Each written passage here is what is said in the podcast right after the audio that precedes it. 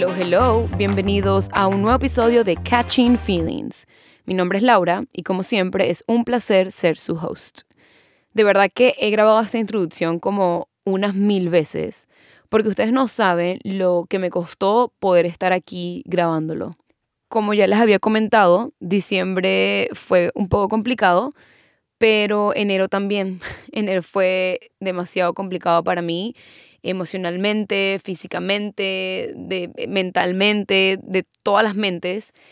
Eh, y quizás parte de eso se debe a que uno pierde su rutina en diciembre, ¿verdad? Porque está haciendo cosas que no, no son, no es que no sean normales, pero es que no son parte de tu día a día.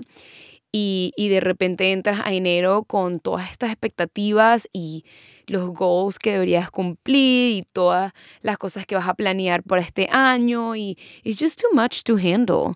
De verdad, yo estuve hablando con, con uno de mis mejores amigos y le estaba diciendo como que fuck, like my January has been a mess. It's just I haven't been able to recover from December and like I haven't been able to get back to my flow. Y súper impresionante como él también me dijo, no, me ha pasado exactamente lo mismo, o sea, no he podido volver bien a mi rutina, eh, ha sido como que súper caótico para mí también. Y yo como que, wow, yo no, no sé qué es lo que está pasando, yo no sé si son las expectativas o las expectativas y le agregas todas las cosas que todas las cosas que pasan normalmente en tu vida, que la vida claramente no es perfecta, pero hay como a lot of pressure to like be and feel and act a certain way and it's just not realistic. It's not very realistic. Pero bueno, eh, poco a poco me estoy saliendo de ese mindset, estoy intentando volver a las cosas que me gustan y tener un poco más de determinación porque siento que mi motivación se ha ido a la... Exactamente, ahí se ha ido. no lo dije porque de verdad, muy grosero, pero de verdad, no, no, no sé qué, qué ha estado pasando conmigo y siento que en ese proceso como que me he perdido de quién realmente soy pero bueno, en este episodio no les voy a hablar de los meses y por qué uno está complicado, ni la motivación, ni, ni nada de eso, pero creo que les quiero hablar un poquito de las expectativas y, y más allá de las expectativas, cómo a veces creemos que las cosas son blanco o negro. O sea, son de un extremo a otro y cómo el, el punto medio no parece ser suficiente, pero realmente es en el lugar en el que debes estar. Eh, ni muy feliz, ni muy triste, ni, ni tan negro, ni tan blanco, o simplemente a veces es gris. Y estar en el, en el gris es el perfecto balance entre tus emociones, entre tus problemas, entre tus rutinas, entre tus desires, whatever, whatever it might be, siempre debería existir un balance y aparentemente con todo lo que he descubierto en mi vida, todo se acerca, todo se trata de ese balance. Algo que debemos entender es que we are not our feelings. Siento que cuando una persona pasa por un nivel de estrés sumamente elevado, Puede ser estrés, puede ser ansiedad, puede ser el sobrepensar, el overthinking, puede ser una mezcla de absolutamente todo, depresión, no, sé, em, cualquier emoción negativa que sientas a un nivel muy profundo hace de que tú pierdas la lógica y pierdas la relación entre qué es real y qué no es real. Tus sentimientos pueden distorsionar la manera en que tú ves el mundo y la manera en que las cosas te ocurren. Claro, esto no es un concepto nuevo que yo acabo de descubrir, esto no es un concepto nuevo que tú acabas de escuchar, pero analizarlo de esta manera te hace entender de que no somos esas emociones, que las sintamos no significa que bueno, tampoco va a ser que no son real, porque las sientes y claramente son reales, pero lo que quiero decir es que no son reales en la manera de que no determinan un outcome, no determinan quién eres, no determinan tu identidad, son simplemente emociones, son simplemente sentimientos que, que, sientes porque hay algo que los están activando, hay un trigger, hay una situación que, que te ocurre que de la cual no puedes salir, una situación que se te activa porque viviste algo hace mucho tiempo o de repente algo que viviste cuando eras pequeño, ¿verdad? En, tu infancia. Pero al final, cuando vivimos este tipo de, de, de emociones profundas, no entendemos o se hace muy difícil decirle a nuestra cabeza de que no, that's not me, that's just a feeling. And that feeling doesn't determine who I am and what I do with my life. La cosa es que es difícil entender eso mientras lo estás sintiendo. Y, y, creo que la mejor manera de poder ser un poco más objetivos es tomando un, un paso hacia atrás, ¿verdad? O sea, como en inglés lo dirías, como que taking a step back.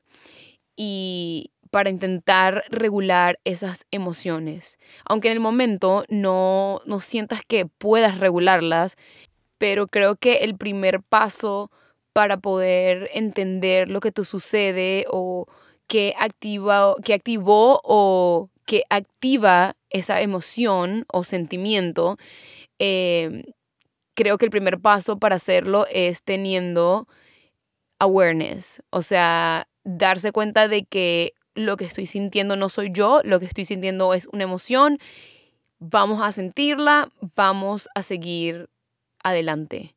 Y cuando digo seguir adelante no digo como que me voy a me voy a obligar a salirme de este sentimiento porque mientras más intentes esconderlo, entre más intentes evitarlo, entre más intentes pretender de que todo está bien, no lo vas a lograr, pues.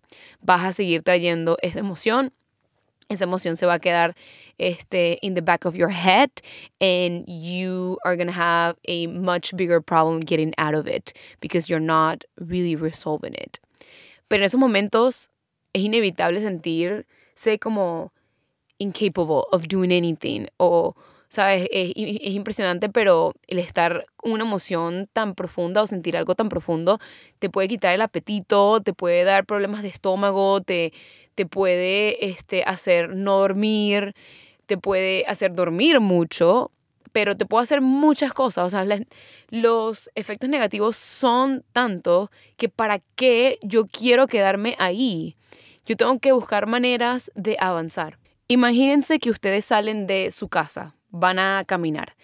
Y salen y ven como el cielo todo está oscuro, hay puras nubes negras, te sientes destruido, te sientes como que no hay esperanza. Eh, esa nube eh, representa tus emociones, ¿verdad? Tus emociones negativas, digamos que sea tristeza, ansiedad, estrés, depresión, cualquier tipo de, de, de emoción que te esté afectando y que la estás viviendo con mucha intensidad, ¿verdad? Tú cuando sales y ves la nube, sientes que no hay, no hay manera de escaparla, ¿verdad? No ves como otras oportunidades, no ves que el sol va a salir, no ves absolutamente nada. Pero si tú logras poco a poco ver más allá de la nube, tú te puedes dar cuenta que el sol siempre ha estado ahí. El sol siempre ha estado y va a estar ahí para ti, pero esta nube, como es tan grande y tan negra y tan atravesada, no te permite ver con claridad que las cosas están bien y que tu cerebro te it's not like it's lying to you, pero te está haciendo creer que las cosas no tienen solución, que no hay escapatoria, que jamás vas a salir de este hueco o de que eso que estás sintiendo eres tú, cuando en realidad it's not. Porque ponte, si tú hubieses salido de tu casa y hubieses visto la nube negra, pero hubieses dicho, miren, ¿saben qué? Me voy a montar en un avión rapidito y ya vengo. Te montas en tu avión y te das cuenta que cuando pasas o que vas más alto en el cielo, pasas la nube y ves el sol, ves la energía, sientes las vibraciones, sientes o mejor dicho, estás expuesto a un sinfín de posibilidades que no son caracterizadas por una emoción. La emoción te hace descubrir que hay algo en la que tú debes trabajar, que hay algo que te está afectando, que hay algo que no te está dejando ver con claridad. Las emociones nos advierten, mas no son la verdad de quiénes somos ni, ni de qué va a pasar en un futuro. Simplemente son una emoción, es un sentimiento. Una de las técnicas que te puede ayudar, que conseguí cuando estaba buscando más sobre cómo las emociones no son tú, no son quién eres, eh, es que te imagines como si tú eres una montaña, ¿verdad? Y tus sentimientos o tus pensamientos, mejor dicho, son el clima alrededor de esta montaña, ¿verdad? Por ejemplo, cuando siéntate, ¿verdad? En donde estés y describe lo que estás experimentando con un lenguaje que sea más objetivo. Por ejemplo, eh, estoy sentada aquí en mi sala, mi nariz me pica, estoy súper ansiosa, no sé lo que voy a hacer eh, con mi trabajo o con mi amiga o con lo que sea que sea el problema, ¿verdad? Y presta atención a los pensamientos que vengan a tu mente, ¿verdad? piénsalos como si fuesen el clima alrededor de ti, porque acuérdate, estamos pensando que somos una montaña, como si fuésemos eh, la lluvia o como si fuésemos las nubes o cualquier tipo de clima que no sea muy, muy bueno. Entonces, ya luego que lo visualices de esta manera, intenta utilizar lenguaje objetivo para describir la experiencia. Por ejemplo, estoy teniendo un sentimiento de ansiedad, eh, estoy teniendo pensamientos sobre cosas que pueden que pasen en mi relación o en mi trabajo o con mi amiga, lo que sea, ¿verdad? Aquí en la página dice de que esto puede ser un acto, un detalle muy pequeño que tú hagas, ¿verdad? Pero esto te puede ayudar a cambiar tu perspectiva, porque tu perspectiva es importantísima, ¿verdad? Porque determina ultimately how you feel, right?